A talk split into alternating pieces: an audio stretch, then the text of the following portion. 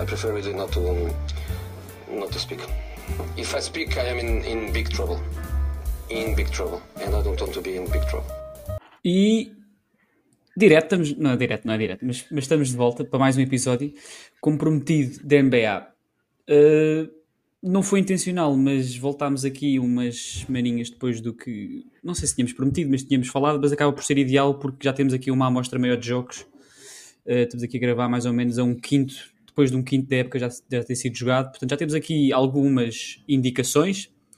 Uh, claro que há, certas, há certos casos em que há equipas que começam muito bem por causa de um calendário ser melhor e o, e o vice-versa de equipas, equipas que, que, que, começaram pior por, por, certos, por certos calendários mais difíceis ou outros fatores. No passado já vimos equipas a partir de janeiro a rebentarem com tudo, incluindo Celtics e os Mavericks há dois anos, que a partir de janeiro parece que deu aquele clique e foram finais de conferência e finais, portanto uh, nunca sabe. Mas já temos aqui alguma ideia de, de que é que várias equipas vão ser para o resto da época e é isso que vamos, vamos falar. Vamos pegar aqui em algumas equipas que nós achamos interessante destacar, pelo, pelos bons e maus motivos do costume, jogadores também, para, para não ser só sobre o coletivo, cá sempre NBA. Como sabemos, é uma liga em que os jogadores são, conseguimos destacar individualmente.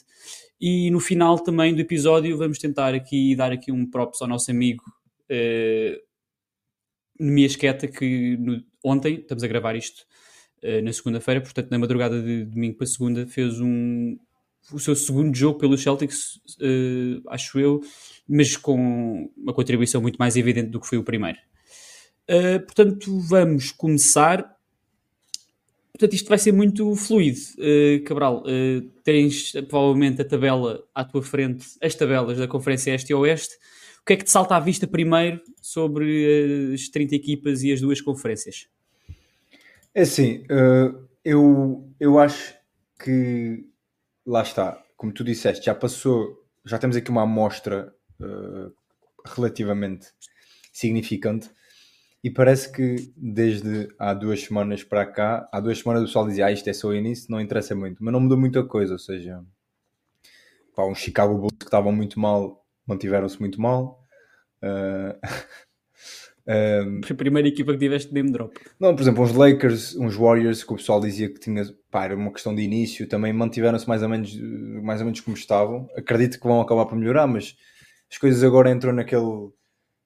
Não é velocidade de cruzeiro ainda, porque isso acho que é só em janeiro, que ainda estão em testes, mas quem está a fazer uma boa época agora não significa que vai fazer uma época até a final. O ano passado viu-se isso um, com os Utah Jazz, mas já, já significa qualquer coisa. E algumas surpreendem-me. Um, Orlando Magic acho que são os que me surpreendem mais a par dos Houston Rockets. E eu disse isto no último episódio, que não foi da NBA especificamente, foi o episódio especial, que os Houston Rockets uh, pá, a mim surpreenderam muito, porque eu não estava à espera, sou sincero. Acho que se nós olharmos para aquilo que eles eram o ano passado e para aquilo que eles são este ano e as alterações que tiveram, pá, um Fred Van Vliet não, e um Dylan Brooks não fazem uma equipa passada aquilo que eram para aquilo que são. Portanto, eu acho que a grande mudança é o Udoka, eh, que é um treinador eh, que eu acho que é praticamente perfeito para aquele contexto.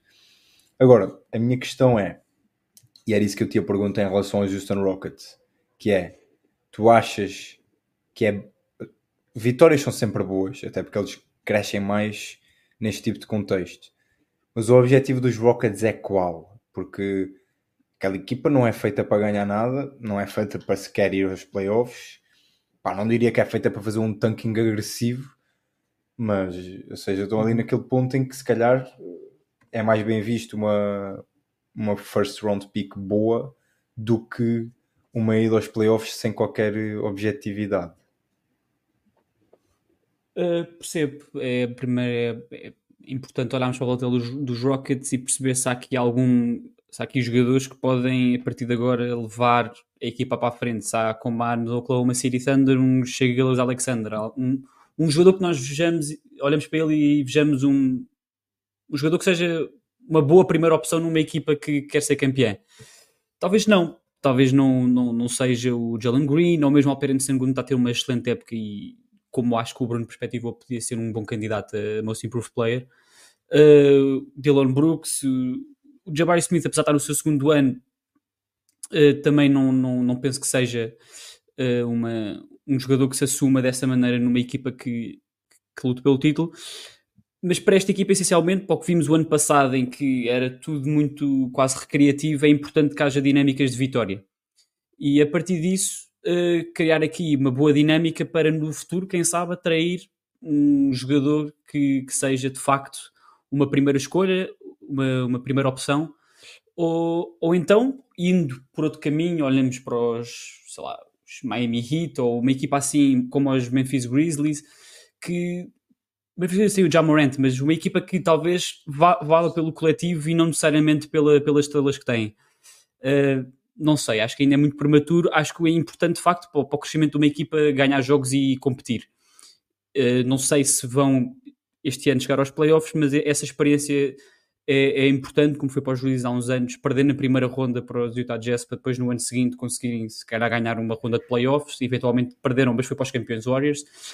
Essa experiência é importante. Um, e os Rockets, acima de tudo, eh, precisavam, precisavam disso, precisavam de, de maturidade e, e, é, e, é, com isso que, que vem, porque o ano passado, e nos, no ano passado, quem diz o ano passado, diz os últimos dois, três anos, vimos tudo muito estavam à espera que, que lhes caísse e, e, não é assim que funciona na NBA e o e-mail Doca tem isso, tem isso no sítio e sabe perfeitamente o que é que esta equipa precisava ou não. Se é uh, o suficiente para chegar a, a um título, a um não sei. Não sei. Possivelmente não será, mas o Houston é um mercado grande e consigo ver no futuro como conseguiram atrair através de trocas um James Harden ou um, um Chris Paul possivelmente no futuro, esse será um problema para o futuro. Acho que para já é garantir aqui rotinas com, com o plantel que tem agora e com, e com os jogadores, muitos deles com muita qualidade. Jabari Smith foi a terceira escolha do draft, Jalen Green foi a segunda, portanto há aqui ainda muito potencial para ser eh, desbloqueado. Como disse o Sam Presti com o Oklahoma City Thunder, se calhar numa fase mais avançada e com jogadores melhores, é importante saber o que é que os Houston Rockets têm no plantel primeiro, antes de tentarem mexer muito na, naquilo que é o plantel.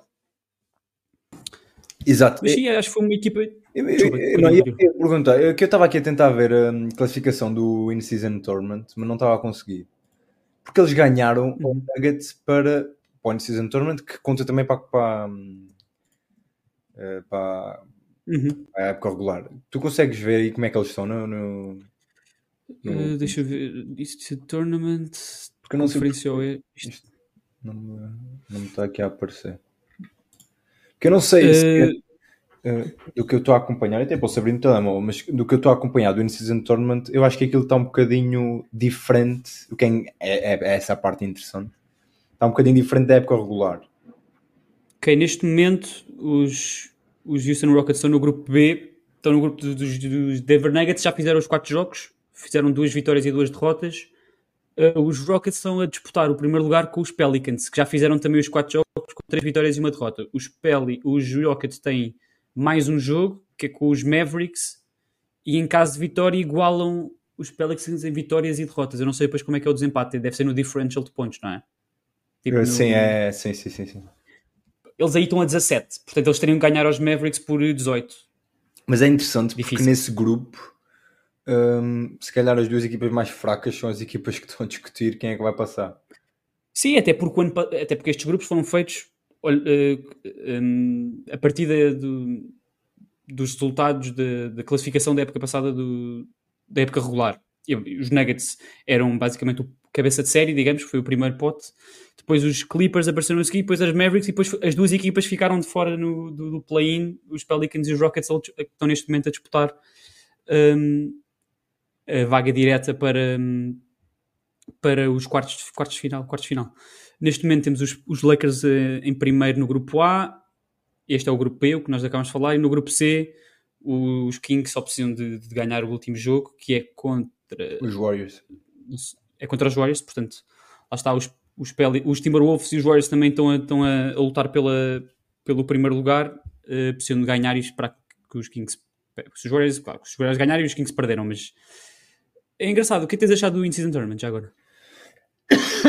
Eu acho que é. Acho que é fixe. Acho que é uma ideia que precisa de ser eh, trabalhada, porque a NBA nunca teve algo deste género, mas que nós vemos resultar nos desportos, nomeadamente no futebol.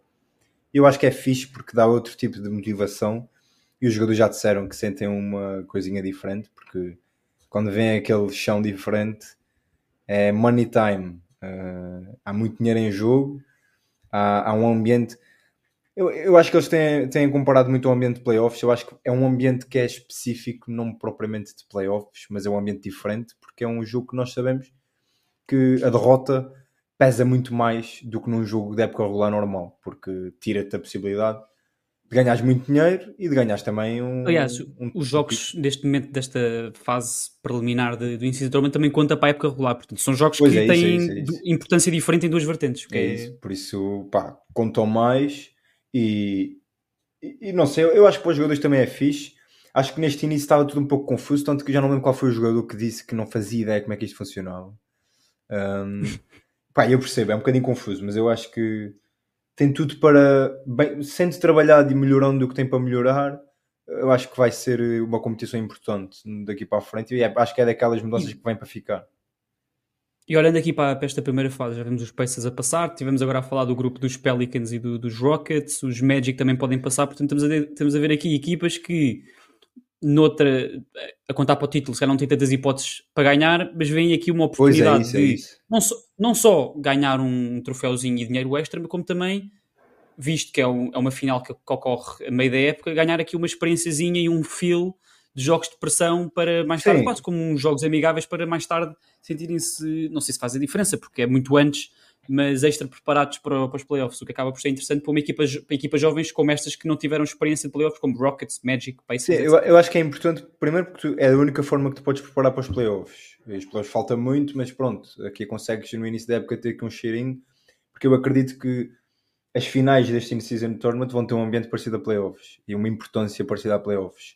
Até porque Se cada, Las Vegas vai ser assim uma Exato, arena diferente, neutra, vai ser interessante. É isso, arena neutra, cada jogador individualmente tem o peso do dinheiro, coisa que também nos playoffs não há. Há, há um peso muito maior que é o peso do anel, mas aqui tens o peso do dinheiro, tens o peso de ganhar, não é? Por isso eu acho que é importante para quem for lá, porque vai ganhar um ritmo que é quase, eu não vou dizer que é, não é uma experiência de playoffs, mas é uma experiência que tu na NBA normalmente só tens ano após ano, ou seja, se, tiveres, por exemplo, mas às vezes dizemos os Grizzlies ganharam muito com aquela experiência do, nos playoffs. Eles depois só podem voltar a ter aquela experiência no ano a seguir. A equipa que tiver esta experiência uh, já está junto a mais experiência que os outros não, não conseguem, não, não, ou não conseguiam ter. Por isso eu acho que é importante para equipas, por exemplo, como os OKC, que estão, eliminados, acho eu. Exato, já estão eliminados. Eu acho que é uma equipa que está mesmo no patamar que precisava disto. Um, mas pronto, já foram, já foram de vela também. Mas, mas sim, é isso. Eu acho que é importante para essas equipas mais, mais jovens e para as velhas também, porque isto, experiência não quer demais. Nós no episódio 100 fizemos uma pergunta sobre as, sobre as equipas que. eh, Já vamos responder a essa pergunta, aparentemente foi tu disseste-nos que, que- que o significado da pergunta era outro, mas nós respondemos da maneira que. As, qual é que eram as equipas que estávamos mais a gostar de ver neste momento? E tu respondeste na altura eh, os Rockets. Não, quem é que tu respondeste? Eu, eu falei nos OKC e depois nos Rockets. Mas no OKC. Vamos, nós falámos assim um bocadinho por cima, vamos falar um bocadinho mais. Eu falei dos Philadelphia 76ers, que era uma equipa que eu queria trazer para este episódio porque já tinha mencionado. E, e olhando aqui mais assim abstratamente para o que, é, para o que é que aconteceu de diferente da época passada para esta, foi, eh, para além da troca de como tu chamaste, foi maçã podre no episódio passado, maçã podre de James Harden.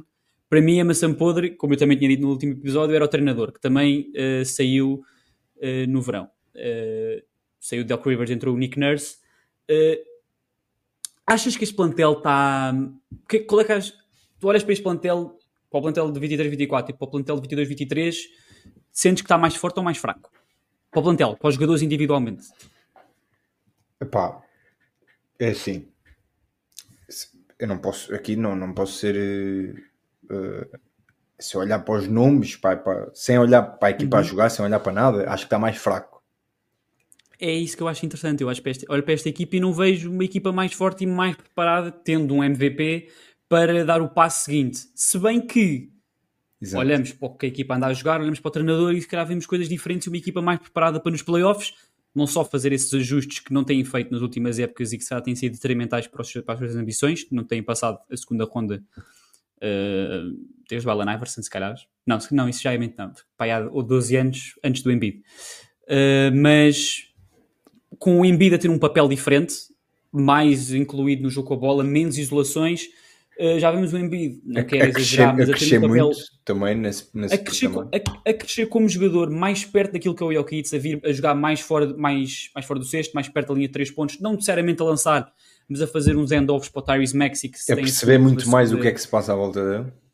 Exatamente, a equipa assim acaba por, por jogar mais uh, com, com os colegas de equipa, em vez de ter um jogo muito parado e muito estagnado, e vemos mais Tyrese Maxi, vemos mais Tobias Harris de uma maneira mais eficiente, vemos mais de, do de Anthony Melton e depois temos os outros lançadores que têm composto o resto da equipa, que se calhar são nomes mais periféricos, com papéis devessem ser mais periféricos, mas dada a falta de, digamos, qualidade e profundidade desta equipa, vemos muito de Robert Covington, muito de Nicolas Batum, são, são, estamos a falar aqui do bastião de extremos que veio de, de, de LA, o próprio Marcus Morris, o KJ Martin, recebeu aqui o, o, Patrick Beverly no verão como, como um, quase um contrato mínimo para, para um base suplente. Acaba por ser um nome interessante, apesar de ofensivamente não adicionar muito sem bola. Uh, mas é uma equipa que, primeiro, para além de, para, para além de ser o, um jogo muito atrativo de assistir, ou pelo menos mais atrativo do que era o ano passado, e foi isso que eu destaquei no último episódio, que gostava do Philadelphia 76ers, não só pelo que eles estão a fazer, mas pela diferença que era com o, o ano passado mas estão numa situação interessante a nível contratual porque tem, estou aqui a ver, olhar para, para, para a folha salarial, tem apenas Joel Embiid e Paul Reed com contratos garantidos para a próxima época, tem o Jaden Springer com uma opção de, de equipa que eles podem acionar ou não para a próxima época, mas de resto é tudo free agent. Margem de manobra. É? Podemos, vamos imaginar provavelmente que muito deste dinheiro livre vai para o Tyrese Maxi porque é inevitável que ele terá não, não digo um contrato máximo, porque não sei se isso será possível, mas perto disso. Uh, agora, o resto, os Sixers estão, dependendo depois do que é que dão ao Maxi, têm aqui dinheiro para manobrar o resto da equipa, se querem manter o, o Tobias Harris ou não, certamente com um contrato mais reduzido, mas o resto da equipa depois também está para o Daryl Morey para, para construir. Portanto, veremos o que é que isto significa para o futuro dos Philadelphia 76 e, e, e também... este ano parece de transição. Ah, também temos que ver o que é que o Embiid quer no meio disto tudo, né?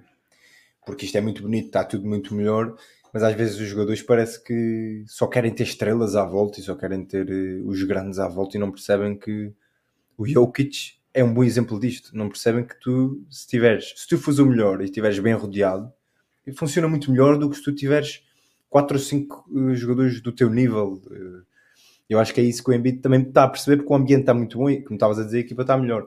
Mas eu queria só pegar num ponto que estavas a dizer sobre o jogo deles, uhum. que é eu, eu, que eles antes tinham um, jogo um bocado parado, né? parecia que ficava um bocadinho uhum. estagnado. Estagnado, muitas é. ilusões para o Joel Embiid. E eu acho que isso, eu não sei se é só culpa do James Harden, se também é culpa do treinador, que também mudou, ou se é os dois. Eu acho que o James Harden é um bocadinho isso, e é normal, é um jogador que com bola para o jogo, para o jogo e, e decide a partir daí. E normalmente decide bem e depois e, e tem uma manobra de opções que a maior parte dos jogadores não tem, né? consegue, consegue lançar a partir do drible, consegue encontrar eh, seja quem for uh, a qualquer momento. Eu acho que agora tu tens uma base que é praticamente o oposto disto. Né? O Tyrese Maxi, 90% das vezes, uh, quer é acelerar e, e bola para a frente e, e bola lá dentro, uhum. normalmente. Eu acho que isso é interessante porque o, neste momento eu acho que o jogo só para, e não para, mas só abranda quando está nas mãos do Embiid. Uh, e, e... e, mesmo assim não tem parado, eu, porque é isso que Exato, é a questão, é porque podíamos pôr essa, essa possibilidade do ano passado que o jogo só abrandava quando a bola estava no, no James Harden. A verdade é que mesmo quando estava nas mãos no Embiid, atrasava. Eu acho que o Embiid vemos... era limitado uh, no sentido de que quando tinha a bola na mão era para lançar. Neste momento, quando uhum. tem a uhum. bola na mão, está a sair outras coisas. Por isso é que eu também acho que passa pelo treinador, porque vemos pois. outro Embiid e vemos outro. o ano passado havia minutos do, do, dos Philadelphia 76ers sem James Harden, como é óbvio, e com Embiid em campo. E não víamos esta versão, sim, por isso é sim. é que eu acho esta equipa interessante. Achas, olhando para o plantel atualmente, esta equipa vai assim até ao final e que o Daryl Morey e o Nick Nurse acreditam neste plantel para ir aos playoffs ou teremos alterações, seja a nível de buyouts, a contrato de certeza, ou trocas? E se trocas, de que tipo? É uma boa questão, porque eu acho que eles estão aqui num ponto em que para serem candidatos precisavam de mais qualquer coisa. Mas que ao uhum. mesmo tempo, como tu disseste, com os contratos que têm a acabar e tudo mais, não sei se têm moeda de troca para alguma coisa que lhes ajude. A nível de jogadores não terão, não é? Só, só, só a nível de, de piques. E, e, depois também não sei à volta na liga quem é que pode estes estar contratos, disponível. Porque estes contratos, apesar de tudo, não são jogadores fantásticos. Pelo menos excluindo aqui o, os três melhores de Joel Embiid, o, o Tyrese Maxey e o Tobias Harris. Estamos a falar de Marcus Morris, Batum, Covington, próprio Melton, que acho que não, não terão interessados em, em trocar, mas o, estes jogadores, provavelmente que vieram de, de LA, não são jogadores assim muito apelativos para o resto do, claro. da, da, liga, mas são contratos que, que, expiram, não é? Portanto, são 11 milhões, 12, 13, 14 que, milhões que, que, ganhas, que, que no verão ganhas, basicamente. Um, portanto, se calhar não, não, não, não veremos um jogador assim, olha, pegaste nos bolos do início, não veremos um Zé Clavin a vir para, para os, para os Sixers, mas podemos ver um Alex Caruso que do ponto de vista, se calhar, de, que entra nesta equipa é Sim, eu, eu acho que se houver uma, uma, uma, uma, aquisição, se calhar uma aquisição mais nesse sentido, do jogador que venha a ajudar, não só este ano, mas que se calhar também consiga já garantir para o próximo ano. Porque eu acho que se as coisas estiverem a correr bem como estão, o melhor é, é não mexer e deixar quem, quem cá está evoluir e depois sim decidir a quem é que vais dar um, contrato, né? Dás contrato ao Maxi, que contrato é que dás ao Maxi? Uh, dás, ficas com o Tobias Harris ou não ficas? Porque acho que o Tobias Harris é muito importante nesta equipa porque é daqueles jogadores que aconteça o que acontecer, venha quem vier, saia quem sair, ele ajusta-se e está tudo bem. Uh, por isso acho que como tem muitas decisões para fazer para o ano, o melhor é não mexer muito. Não tens, o, não, não tens o receio que, que isso pode ser visto como pelo Embiid e por, jogadores como um ano perdido. E está, tá, a falar do Embiid, um dos melhores jogadores da liga, que, que vê os anos a passar, ficar cada vez mais velho e que pois quer é ganhar, não é? Não é isso, é, é, esse é, era o que eu estava a dizer, esse é o ponto. É o principal. O é ponto o... é onde é que está a cabeça do Embiid, porque o objetivo dele agora já nem passa para MVP, é ser campeão. E eu acho que ouvir demasiado o Embiid ou o Embiid fazer demasiado barulho é que é o perigo aqui, que é ele dizer malta. Assim, não tenho tempo para, para, para o Tyrese Maxey aprender a jogar isto. Eu, eu, preciso de ganhar esta merda em dois anos. Isso... A solução poderá ser, não hipotecando o futuro, tentar fazer alguma coisa para disputar este ano, ou tentar ir mais longe este ano. Sim, sim, pois eh, tu tens sempre que aproveitar o prime das tuas estrelas. Não sei se este ano vão a tempo, ainda por cima olhando para quem pode estar disponível. Uh, mas sim, tentar ficar o mais forte possível este ano. Se calhar para o ano atacar mesmo, ver onde é que conseguem ir com a equipa que fizerem este ano, para depois para o ano dar o próximo passo. Sim, senhor. Fechado dos Philadelphia 76ers, queres falar sobre alguma equipa que tenhas gostado de ver, que tenhas esquecido no episódio 100 ou que queres elaborar, elaborar a partir do, do último episódio? Um, eu, eu, eu queria falar de uma de uma equipa que eu achei interessante a forma como, como as coisas têm funcionado ou, ou não funcionado. Eh, ah, mas queres uma equipa positiva? Tanto não, pode ser, pode ser negativa. Se quiseres chegar a uma equipa por, por, desapont, por desapontamento, pode ser. Porque eu, eu, tinha aqui para trazer os teus Chicago Bulls. Não sei se tu irias querer trazê-los ou se estavas a tentar adiar este, este tema. Vamos lá, isso vamos matar o borrego pelo pescoço. Exato, porque e pegando, até posso começar por aí, pegando para aquilo que estavas a dizer, do Zach Levine, do DeMar DeRozan. O Zach Levine e o DeMar DeRozan acabam contrato ou não? Uh, o Zach Levine não, o DeMar DeRozan sim. Pois, e como é que tu vês vês eles os dois no, no, nos, nos Bulls para o ano? Para o ano não. Eh, a questão é se os vejo no final do, deste ano até. Um... Exato. O Zé Clemente tem sido muito associado. E a minha uhum. questão, e tu vês mais jogos dos Bulls do que eu, de certeza, mais jogos do Zé Clemente, a minha questão é: alguém poderá querer o Zé Clavino com o contrato que ele tem? Vamos lá ver. Depende um bocadinho de, do que é que a equipa precisa, do que é que a equipa está disposta a dar e do que, do que é que uh, tem para oferecer também, não é? Uh, eu acho que o contrato do Lavine, apesar de ser mau a nível de, de mau do, do que recebe e do, dos anos que tem, é importante ter ideia também que temos, estamos a ter um, o, a salary cap a subir, temos, temos o contexto a subir e o Zé Lavine parece ser uma boa segunda, terceira opção no, numa equipa. É importante que seja numa equipa que faça sentido e a equipa tenha, esteja confiante que, que, é que terá achas... e que faz sentido ter nos próximos anos. Sem olhar. Onde é que faz sentido o Zé Lavine? Sim, sem olhar muito para o pacote que poderiam oferecer, mas onde é que ele, enca... que ele encaixava esta equipa tudo pá, ia, ia para ser campeão? Consigo ver assim equipas que têm bons ataques e querem um bocadinho mais, por exemplo, os Pacers, os Kings, o, os Magic, se calhar precisam desse, desse tipo de, de jogador ofensivamente uh, na extremidade e não têm. Uh, pá, assim de cabeça, os Philadelphia Sixers já falámos uh, que fazia sentido se calhar ter lá, mas pois, aí, já, aí já estou a pensar no pacote que, que veria em retorno e que no, se calhar não faria tão sentido para a equipa de, de Filadélfia. Uh, assim de cabeça são estes nomes que me vêm à cabeça, que é os, são os que me fazem sentido. Uh, os Bulls não vão receber muito dinheiro, vão, não vão receber muito dinheiro, não vão receber muito em retorno. Agora, é preciso também ter um bocadinho de calma quando falamos sobre o contrato do século XX, não é assim uma coisa impossível de trocar, não é? É possível, é muito possível, estamos a falar de um excelente jogador, duas vezes All-Star. Um, a conversa das lesões, para mim é um bocadinho overrated, acho que fala-se muito disso, porque foi um jogador que partiu, eh, partiu eh, teve, teve um problema no joelho no início da sua carreira ou da sua estadia em Chicago e só teve problemas a sérios com isso no, no verão de 2022, não me engano.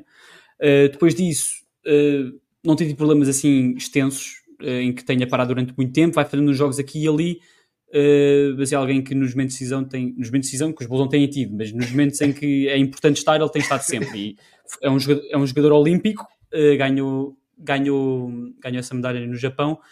E olhando para, para a personalidade dele, é um jogador que quer ganhar e mostra-se disposto a isso.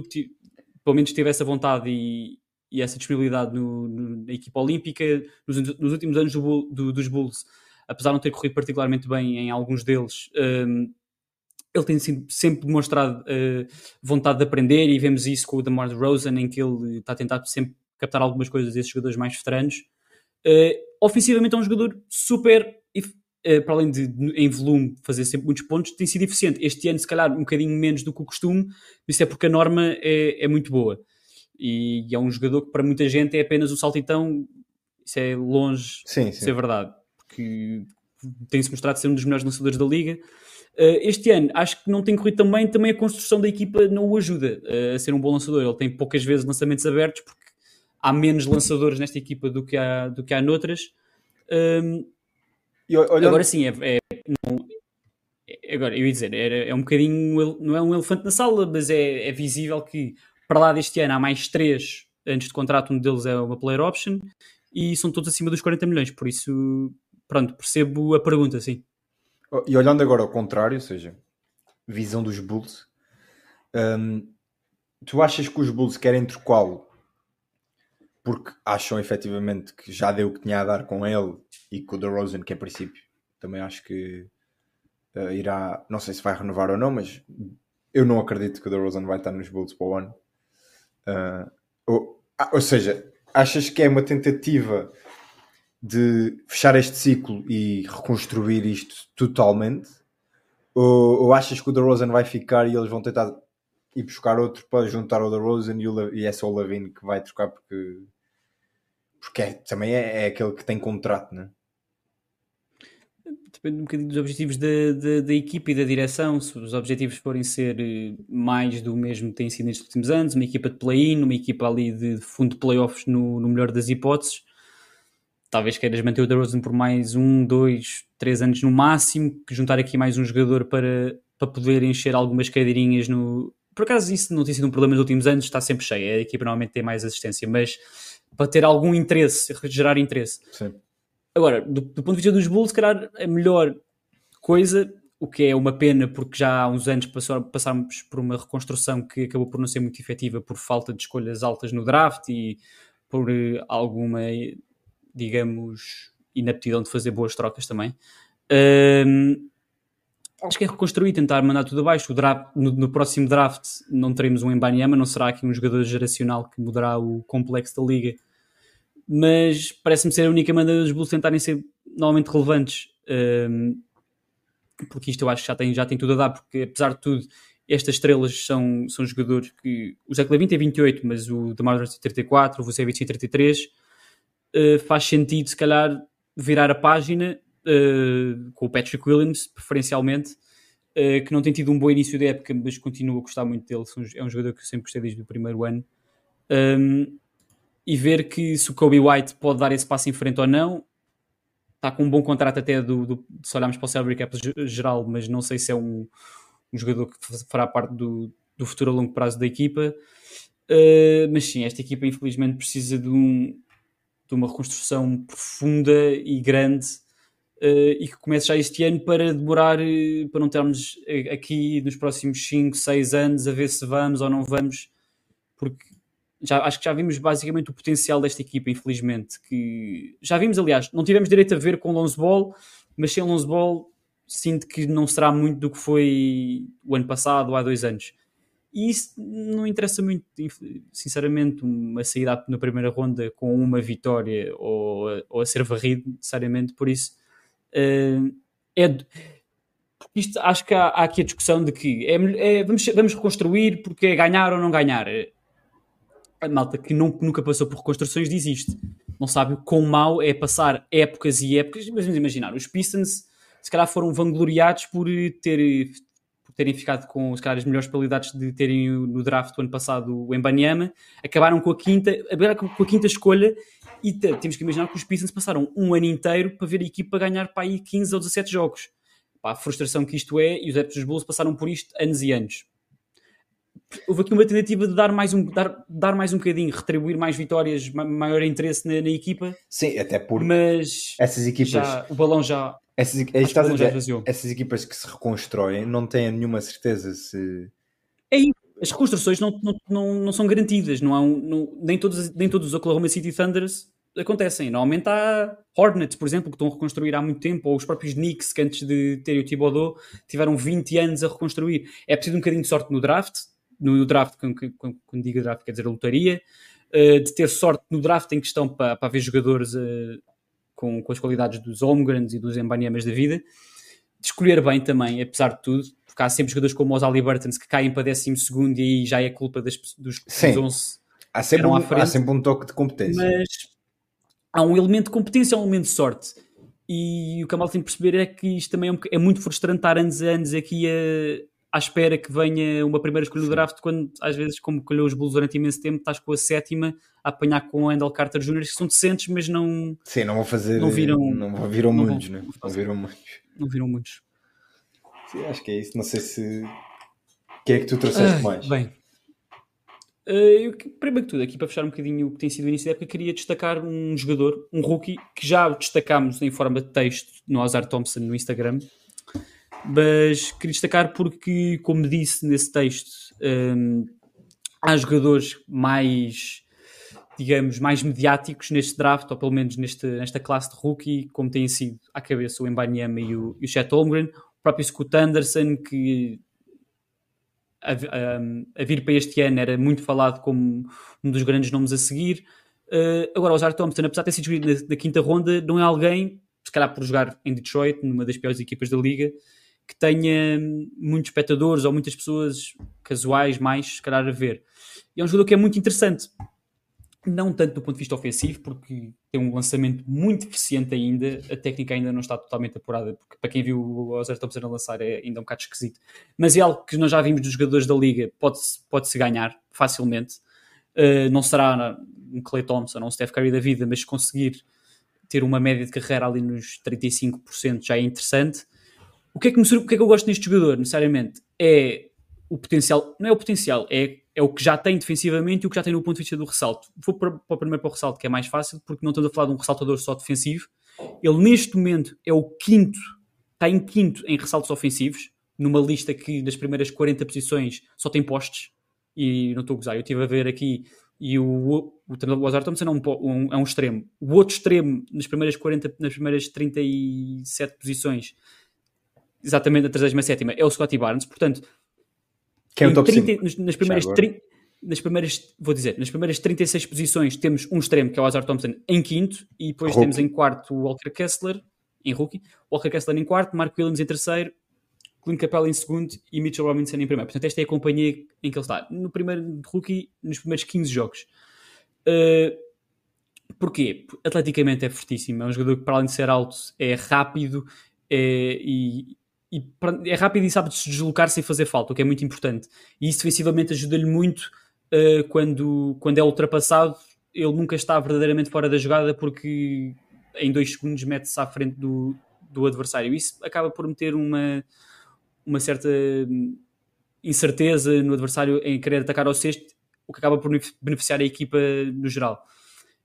Uh, a impulsão dele é, é fabulosa. Ele, ele, tem um, a maneira como, como salta e consegue uh, bloquear uh, lançamentos é, acaba por ser incrível. Portanto, é um jogador que defensivamente dá muito a Detroit, ofensivamente ainda há muito a melhorar. É uma equipa que ainda tem graves problemas de espaçamento, porque o próprio Cade Cunningham, apesar de jogar a maior parte das vezes com a bola na mão, não é um excelente lançador de fora, porque ele no mid-range acaba por ter um bom lançamento, ele não é um bom lançador de 3 pontos jogam sempre com dois postes, normalmente, uh, o Isaiah Stewart e o Jalen Duran. O, Isaiah Stewart acaba por lançar muito fora, uh, não horrivelmente a nível de, de, eficiência, mas é diferente ter um Isaiah Stewart ou ter, por exemplo, o Tobias Harris. Um, ehm, e depois os extremos ainda estão a tentar perceber a rotação. O Jaden Ivey, que foi a quinta escolha o ano passado, perdeu um lugar nesta rotação quase, o que é é estranho e diz muito daquilo que o, que o Monty Williams pensa sobre ele, mas depois temos outros jovens a aparecer, como o Marcus Sasser, que foi uma das steals deste draft, uh, acho que na segunda ronda, se não me engano. Por isso, é uma equipa que, apesar de estar há muitos anos, como falámos agora nos Bulls, está há muitos anos a reconstruir e não está a passar por uma boa fase, está com muitas derrotas de seguida, neste momento com uma losing streak de 13 jogos.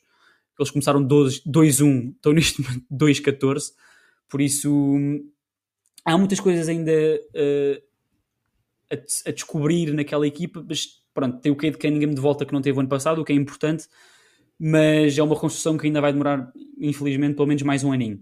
Mais um aninho, dois, três, dependendo de onde é que acham que as equipas acabam a reconstrução. Mas com, com o Thompson tem pelo menos aqui um talento geracional para mim defensivamente e, e no ressalto.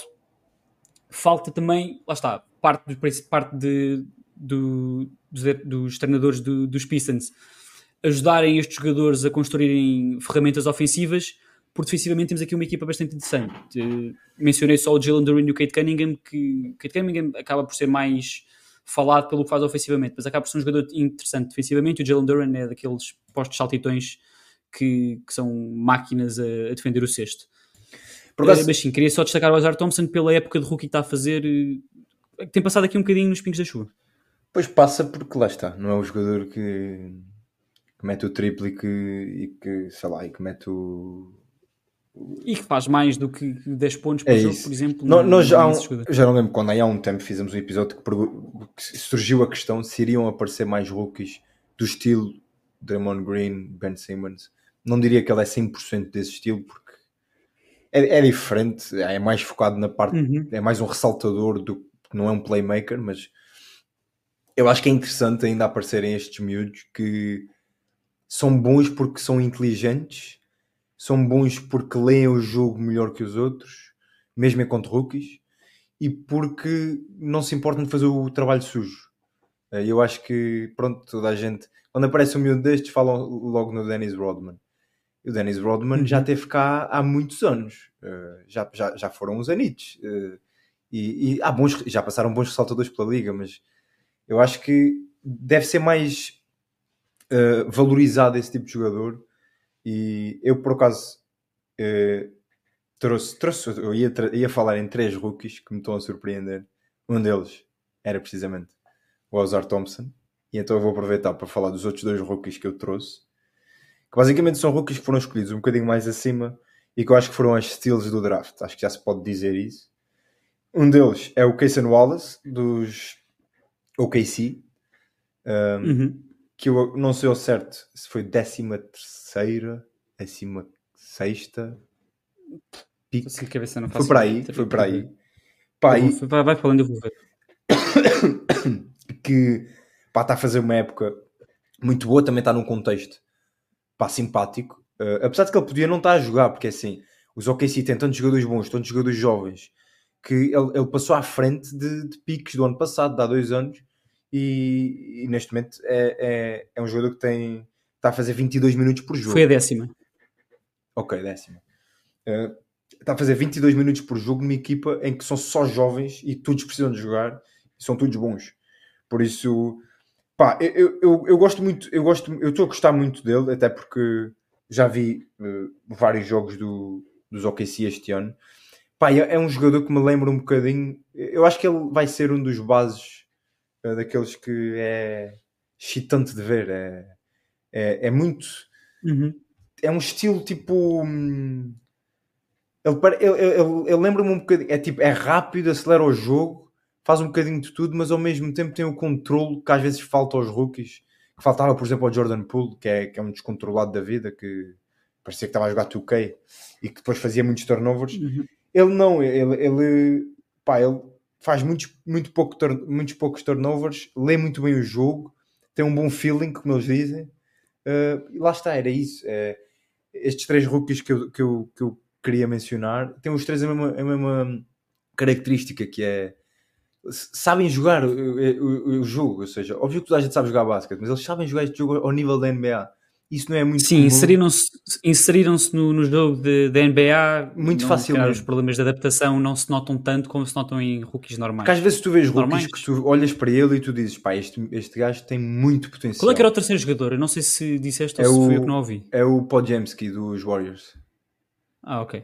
Que... Bem, pronto. Ei, okay. ei, mas tu também não, tu não podes ser assim. Não, não, não, não, não, calma, não, eu não tinha ouvido, eu não tinha não ouvido. Não pode ser assim. Eu não posso trazer um jogador dos Warriors. Diz, mas eu não, eu não fiz nada. É, lá, ah, ok. Ah, ok. Ah, pá.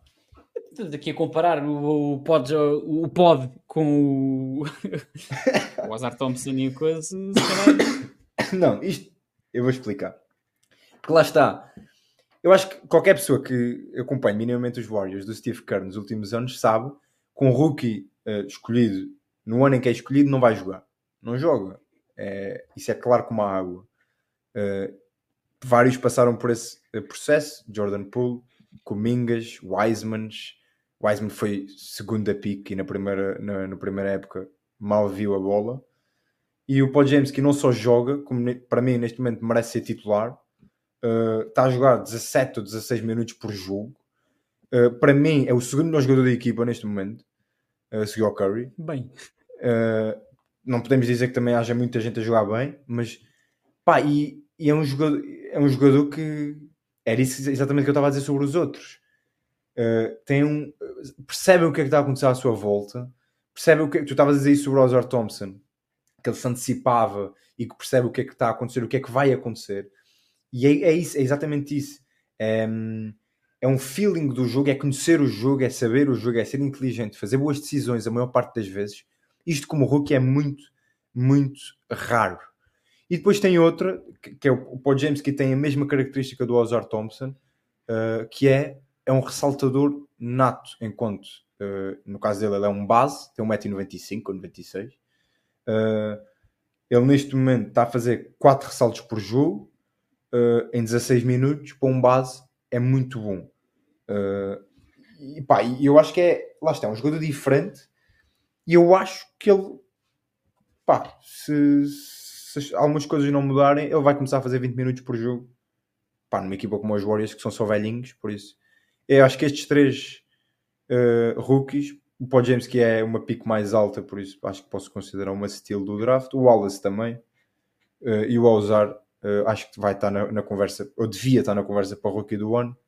Acho que não está perto dos outros dois, mas acho que tirando dos outros dois dinossauros, como tu dizes, é o melhor. Uhum. Bem, então vamos, nós prometemos que íamos responder como deve ser, ou pelo menos à pergunta intencionada. É verdade, não, não temos aqui o Bruno, mas isso também. Uh, portanto, relembra-me. Uh, era as Quem equipas foi... que mais gostámos de ver. Quem foi as melhores equipas de, que... de sempre, não é? as melhores, as, as melhores equipas que vimos eh, de sempre. É que as melhores ou as que gostamos mais? Eu posso ir verificar. Era as que gostamos mais, não é?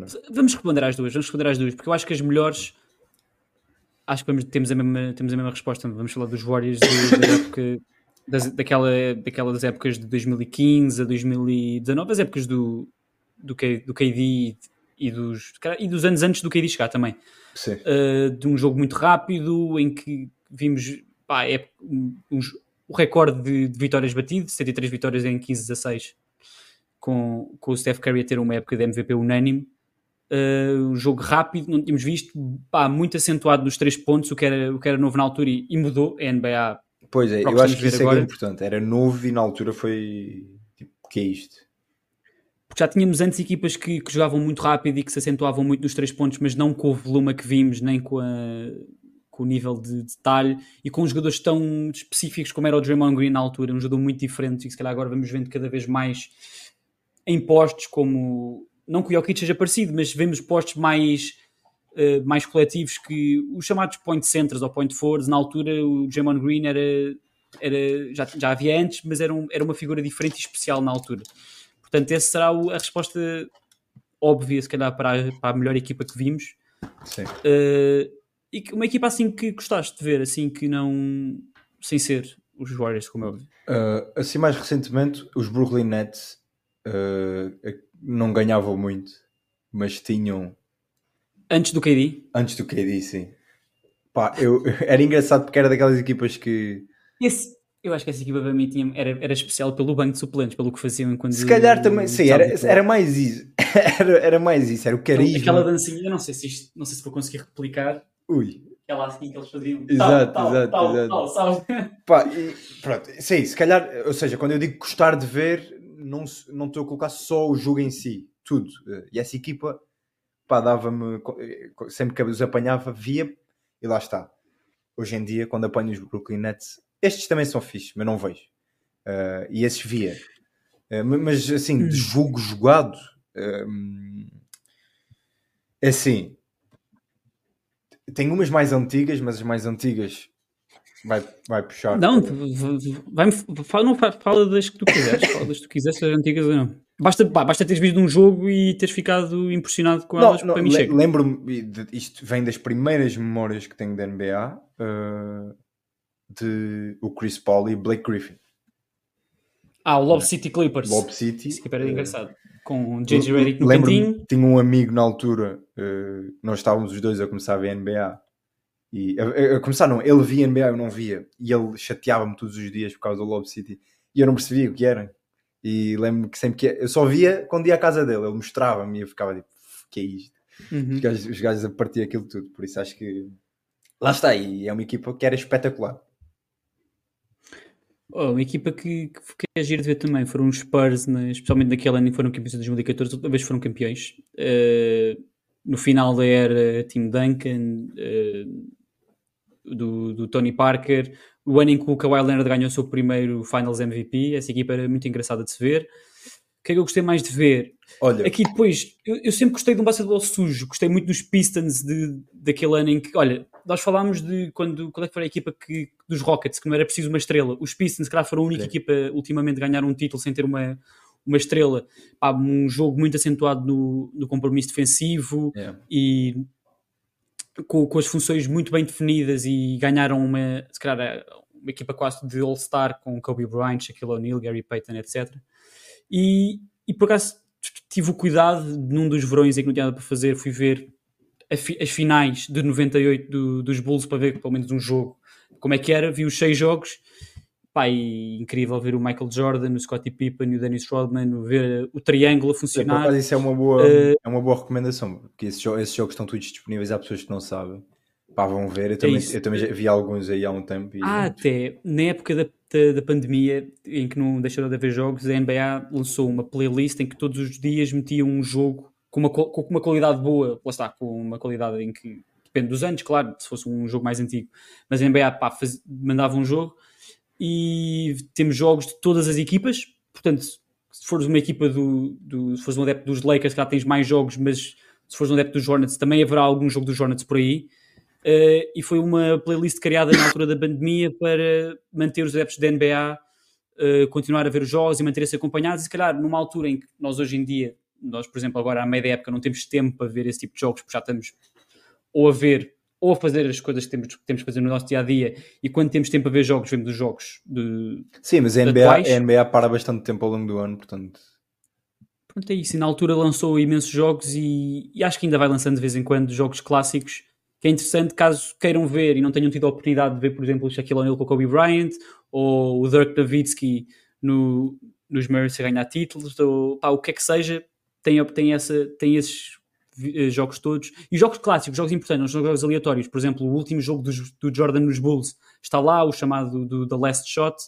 Uh, o jogo dos 60 pontos do Shaquille O'Neal contra os Clippers está lá. Portanto, são jogos clássicos, memoráveis. Aquele do lançamento do, do, do, Ray Allen contra os Spurs na final também está lá. Portanto, são jogos importantes, não é um jogo Pistons Hornets no meio da época regular são jogos interessantes e acaba por ser interessante porque acabas por ter também uma ideia do que é que, como é que a equipa jogava na altura e como é que o basquetebol é diferente é, é agir ver a, a, evolução. Exato. Eu tenho outra equipa Ui. que Força. é mais uma que foi campeã recentemente, que não são muitas, vou ter por acaso vi quantas eram, são tipo 5 que foram campeões este século. Este século não, nos, não sei, era nos últimos não sei quantos anos eram, eram poucas equipas. Uhum. Mas foi uma equipa que eu gostei porque eu acho que eu gostei e, e, não gostei ao mesmo tempo porque ganharam as Warriors na final, que foram os Toronto Raptors. Uh, porque. Mas com o Kawhi ou sem o Kawhi? Com o Kawhi. Com o Kawhi, sim. Uh, primeiro porque só o facto de tu veres o Kawhi a jogar o seu máximo já é, só de si, já é atrativo, né? Uh, e eu, uhum. eu acho que desde essa final, desde esse ano, nós ainda nunca mais vimos o Kawhi no seu melhor. Desde aí tínhamos visto antes nos Spurs, eu acho que depois daí não, não vimos mais. Um, pá, eu acho que essa equipa, para mim, era incrível porque ninguém esperava que eles conseguissem ganhar e eles não ganharam. O Kawhi ajudou muito, mas pá, eu, eu adorava e gosto muito do Kyle Lowry. Uh, e a, a, forma como a equipa jogava, o, o Kyle Lowry e o Van Vliet, jogadores muito baixos. Ah, para mim um jogador que, um dos meus jogadores favoritos de sempre jogava nessa equipa, o Marco Gasol, adorava, porque um jogador que fazia tudo. Não é isso, era fascinante, é... depois com a bola na mão, parecia um.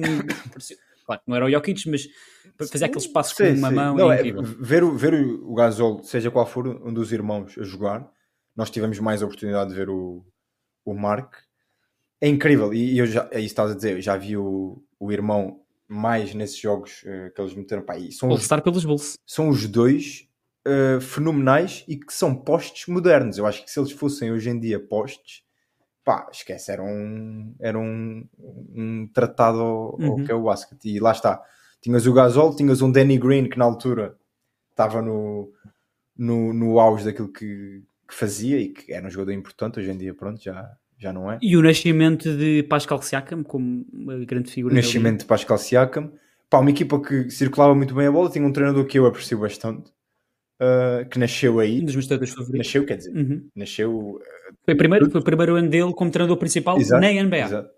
Uh, e ele foi campeão e de uma forma, é certo, lesões e não sei o quê. Eu fiquei muito triste porque os meus Warriors perderam, mas foi, foi a única vez que os Warriors perderam uma final que eu fiquei tipo, yeah, pá, estes gajos mereciam isto. O dos Cavs não? Mete os Cavs no rabo, pá. Oh, a maior reviravolta de sempre, não? Não, deixa estar. Kyrie, Kevin Love. Não? LeBron? Olha, uma recomendação de um jogo interessante para quem quiser ver esses Cavs a perder: Derrick Rose, buzzer beater nos playoffs. Só assim deixar aquela amostra dos últimos grandes jogos de Derrick Rose na carreira. Bem, vamos acabar com uh, o espaço de Nemias. É uma rubrica inventada que não é oficial neste podcast, mas vai ser o espaço de Nemias que é guardado para o final do podcast. Cabral, vou-te deixar fluir. Uh, vamos falar mais do que aconteceu ontem, do, do quão especial foi o jogo de ontem dos Celtics uh, para o Nemias e para nós portugueses. Sim, mais um bom jogo do Nemias. Eu acho que não há, muito, não há muitos, aliás, calma, uh, não há muitos porque também não há. Não há muitos jogos. Sim, é isso. Há muitos jogos. Uh, jogos a sério, não estou a falar de garbage time nem, nem nada disso. assim, de cabeça, lembro-me do jogo dele contra os Lakers que foi marcante uh, pelos Kings. Está a falar de, pelos Kings. Sim, okay. uh, agora Sim, é este. Como eu disse no início, temos, este é apenas o segundo jogo esta época de, de Onemias. Vamos ter, se calhar, mais oportunidades de o ver por causa da lesão do Porzingis, mas depende também da rotação que o Joe Mazula faz. É isso, eu queria começar por aí, porque o Joe Mazula, eu vi a conferência de imprensa ele fui ver de propósito, uh, para ver se apanhava o que é que ele dizia sobre o, sobre o Onemias. E ele disse o que já tinha dito, que vai dar oportunidade a toda a gente, mas quando der, quer dar oportunidades justas e oportunidades claras. Um, eu não acho que o Nemias com este jogo tenha ultrapassado o Cornet ou deixado de ultrapassar. Eu acho que o Nemias vai ter oportunidades e se for respondendo, vai, vai manter as, as oportunidades. Um, acho que ele tem tudo para, para, fazer parte desta equipa e para ser um jogador muito útil nesta equipa. E acho que o Joe Mazula tem a mentalidade certa que o Economias precisa e que não tinha a Sacramento. Por isso acho que ele vai jogar. E sim, a lesão do Porzingis vai, vai ajudar. Ele neste jogo ele fez 15, 15 minutos, eh, fez 7 pontos, 10 ressaltos e um roubo de bola. Nesses 10 ressaltos, 6 ressaltos foram ofensivos. E este é o ponto. Qual é que foi o plus-minus dele? O plus-minus foi para mais 5. Um, pá, e, e, e, o meu foco aqui é, para já, ele em 15 minutos ficou a 3 pontos de fazer um duplo-duplo. Uh, no primeiro jogo a sério pelos Boston Celtics. Um, e contra uma equipa que os Atlanta Hawks têm dois postos bons, uh, grandes, bons defensivamente.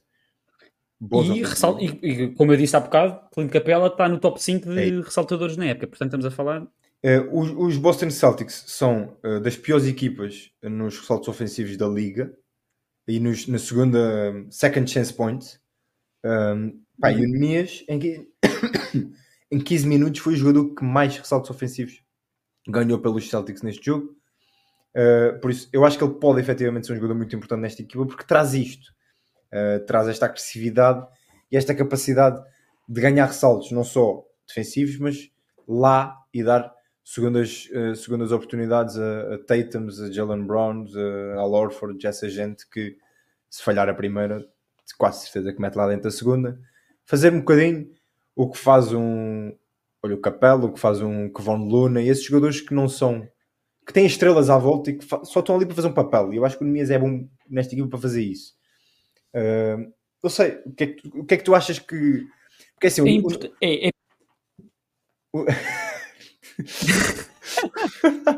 Eu ia dizer, o Nemias está na sua terceira época da NBA e está aqui num ponto em que o vai ou racha. Ou seja, este ano tem que ser importante. Achas que este ano vai, vai conseguir ser é, é importante também termos noção aqui que isto não, mesmo de repente não faz parte da rotação, não é? Ele, sim, sim, acho sim. que apesar de tudo, apesar de ter feito um, um jogo interessante e ter sido, inclusive, elogiado não só pelo treinador, mas pelos colegas também, vimos a estrela do Jason Sétimo a falar bem dele. Uh, a hierarquia está bem definida pelo João Bazula uh, de, de, dos, postos, dos postos titulares, depois para, para o Corneio e depois para, para o Nemias Queto. O que não quer dizer que será sempre o, o, o a jogar. O Nemias vai ter as suas oportunidades e isso já, já ficou evidente. Aliás, neste um, jogo, neste jogo jogou mais, jogou mais do que o Cornet. É, e é importante também que uh, achei interessante um pormenor eh, interessante do, do João Bazula ter, ter feito a primeira jogada também para ele. Eu acabei só por ver eh, Sim. um bocadinho e fiz, fiz, fiz um, o esforço de, de ver esses, esses minutos. Um, agora, vai ser, mais, vai ser mais uma época em que ele se calhar não vai fazer tantos jogos na G League porque vai estar muitas é vezes na equipa principal no banco, mas quando estiver na G League, fazer, a, fazer o que tem feito no, nas últimas épocas, especialmente na última em que foi segundo na, na lista PMVP, ou seja, dominar para, tal como foi o ano passado, mostrar, nem que seja para o Celtic, seja para as outras equipas, que, que é um jogador que, que, vale a pena ter no plantel, nem que seja para terceiro posto. Um, não sei se é, do or die, digamos assim, para, Nemias, vai nem que na NBA possivelmente nunca será um jogador assim de, de rotação, pelo menos vincado. Será sempre assim, como, como é o Mobamba nos Lakers, por exemplo, terceiro poste, um, um jogador que será sempre assim periférico na rotação.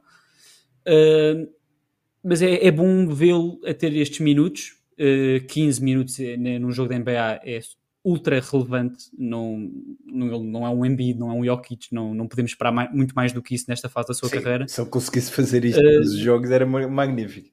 É, era, era fantástico. Um, vai agora, é importante este, este momento, esta série de jogos que os Celtics têm agora de 7 ou 8 jogos cheio o Porzingis. Uh, não acho que vai, vai jogar em todos. Vejo a fazer 4, 3, 4, 5 jogos no máximo, 5 jogos no máximo. Um, não sei se, se, sempre com 15 minutos na, na rotação, mas que, que, vá dando tudo e que tenha, tenha, esta oportunidade de jogarem também para ele, como o Joe Mazzulla fez o esforço de fazer, de, de mostrar no ressalto a sua importância. Uh, vimos o Derrick White num bloqueio a desfazer-se e a tirar um lob. O Nemias não, não foi para o dunk, mas acho que até mostrou um bocadinho mais a não só agarrar a bola, fazer umas fintas de corpo e a, e a, e a finalizar com um gancho. Mostrou gancho mais, do que, simples, mais do que um simples, um simples, um simples com aquelas aspas que eu não sei fazer, como é. mas, mas lá está, acho que a eficiência é importante que, que se mantenha. Ele não fez um jogo particularmente eficiente, se calhar foi o ponto, o ponto negativo deste jogo, foi o, o, ter abaixo de 50%. Mas se ele mostrar o que mostrou defensivamente e do ponto de vista dos ressaltos, já mostra a algumas equipas a sua importância de, de estar num plantel, nem que seja como terceiro posto. Uh, agora, pode, não sei se é do Ardai, porque eu também gostava de ver o Nemias num ambiente em que ele jogasse todos os jogos e se, e se isso for na Europa, eu não vejo o grande mal nisso, como é óbvio. Agora, nós sabemos que é muito pouco provável quando uma pessoa vai à Europa voltar à NBA. Uh, eh, normalmente, não sei se a porta fecha, mas fica, fica, fica ali muito. Ainda para mais sendo europeu. Ainda para mais sendo europeu. Exatamente. Uh... Por isso é bom vê-lo ao menos ter essas oportunidades. Eu não, não estou a vê-lo a ter muito, muitos jogos esta época, mas certamente a ter mais do que teve nos Kings e com um papel mais interessante do que simplesmente correr de trás para a frente, como era nos Kings, em que ele era, era metido em campo como quase uma era, quase, quase como caridade. Aqui, aqui o jogo é muito mais coletivo e pelo menos ele entra mais, vá. Eu não quero dizer que o jogo dos Kings é coletivo porque é altamente coletivo, mas ele aqui se calhar entra mais no perfil de jogo dos Celtics do que entrava nos Kings, onde era. E eu acho que tem um treinador mais preocupado. jogavam, também. como o Sabonis, o Metu, eram, eram outro tipo de, de, jogador. E tem um treinador mais preocupado. Eu acho que o Joe Mazzulla, quando o mete, é isso: é, para, é dar uma oportunidade clara, que é metê-lo para ele jogar com aquela equipa e para a equipa jogar para ele como se ele fosse o Porzingis ou como se ele fosse outro, outro gajo qualquer. Ou seja, faz, é o que estava a dizer, fazem jogadas para ele, não é metê-lo só porque, olha, este miúdo está aqui, nós ainda lhe pagamos um bom dinheiro, precisa jogar aqui uns minutos. Não, é para jogar, é para, é para jogar a sério. Eu acho que isso é bom. Eu queria só destacar o facto de que ele fez zero faltas em 15 minutos. O que é... Ah, isso é importante porque ele até tem, quando joga, costuma fazer faltas. Sim, tem, de vez em quando tem esse, tem esse problema e enquanto posto, pá, é, é difícil não fazer faltas e ele fez zero faltas e fez um bom jogo defensivo. Portanto, eu acho que isso é importante.